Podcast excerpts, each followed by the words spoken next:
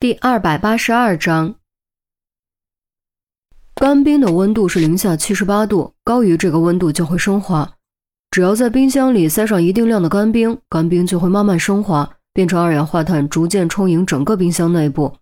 而升华是需要吸热的，这就会导致冷鲜区的温度降低。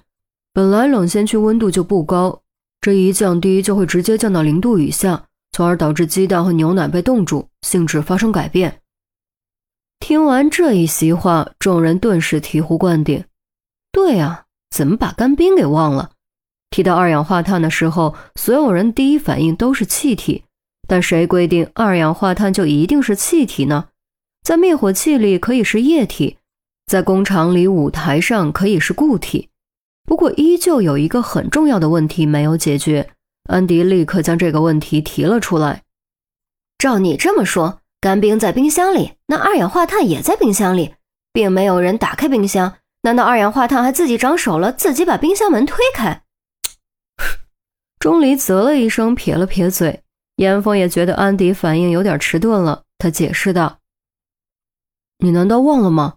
当固体变成气体，体积是要增加的。虽然冰箱里温度比较低，干冰升华又会吸走热量，导致温度进一步降低。”但还是要远远高于零下七十八度的。这种情况下，干冰一定会慢慢升华，从而导致冰箱内部的气压逐渐上升。当冰箱内部所有空间被充满，压力到达一定的阈值，就会将冰箱门撑开。所以你要说是二氧化碳自己长了手，把冰箱门推开，这也没有错。安迪顿时感觉有些尴尬。固、液、气三态相互转化会造成体积变化。这的确是小学生都明白的道理。妙啊！郑月一拍巴掌，双眼放光。于冰若有所思。我记得干冰装在瓶子里会爆炸，直接放进冰箱里也是一样的道理。不过冰箱不会爆炸，而是会被推开门。如此一来，二氧化碳就泄露出来了。而随着干冰的不断升华，泄露的二氧化碳会逐渐增多，直到干冰完全升华。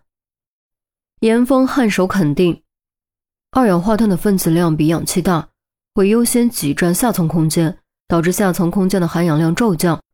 平时空气中的二氧化碳含量只有百分之零点零三，当浓度达到百分之三，就会让人感觉极度不适，而将而达到百分之十就会致人窒息、呼吸中枢麻痹，从而导致死亡。以前国外有报道过，在卧室里养殖大量花卉导致夜间窒息死亡的案例。虽然只是个例，但原理是相同的。你的意思是，那个护工在冰箱里放了干冰，然后干冰升华，撑开冰箱门，释放出来，憋死了阿丽卡。雷斯垂德听明白了，但还是感觉有些不可思议。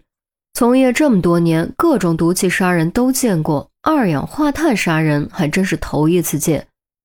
严峰又拿起阿丽卡的病历资料以及尸体的照片。二氧化碳浓度增加是一个循序渐进的过程，不会一开始就察觉到。而人在睡梦中更难察觉，很容易睡死过去。即便感觉难受、惊醒了，身体也已经处于非常不适的状态。还有慢性肺病，腿脚也不太利索，这就进一步加大了他的风险，缩短了他的反应时间。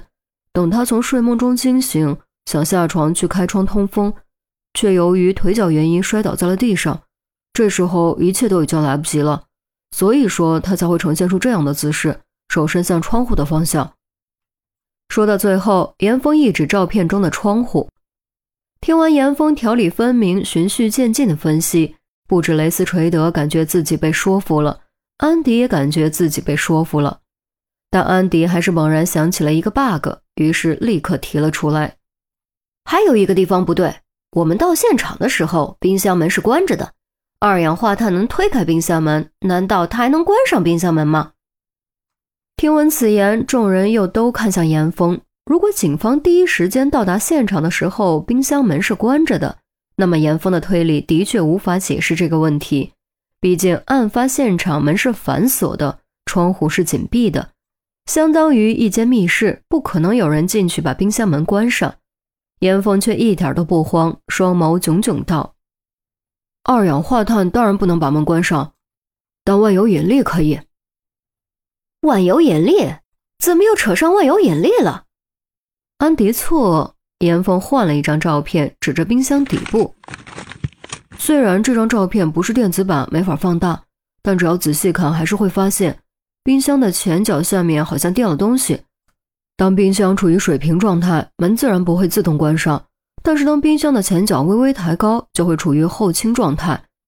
哪怕后倾的角度非常微小，也会在万有引力的作用下产生一个偏离垂直方向的分量，而这个分量就是一只无形之手。除非转轴卡住或者摩擦力过大，冰箱门最终一定会关上。而冰箱门的转轴，相信大家都有体验，基本上都是很顺畅的，所以我才说是万有引力关上了冰箱门。竟然还能这样，干冰升华，杀人于无形，万有引力帮助关门，这已经不是借刀枪杀人的境界，这是借自然规律杀人的境界呀！听完这一段分析，本以为已经明白情况的众人再次惊了。倘若当真如此，那么不止设计者是个鬼才，能一眼窥破的也是个鬼才。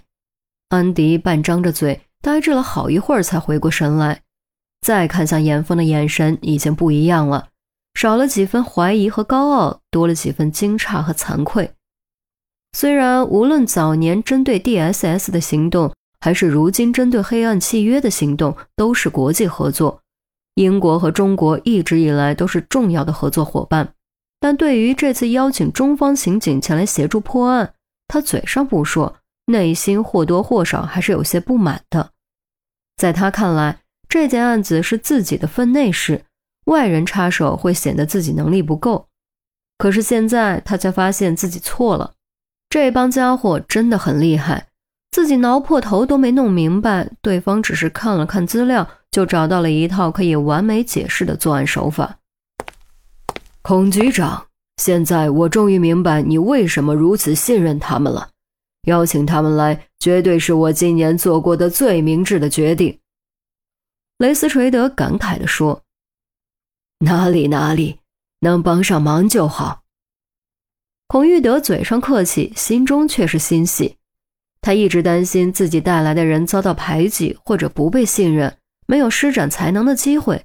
现在严峰立马露了一手，他放下心的同时，也感觉倍儿有面子。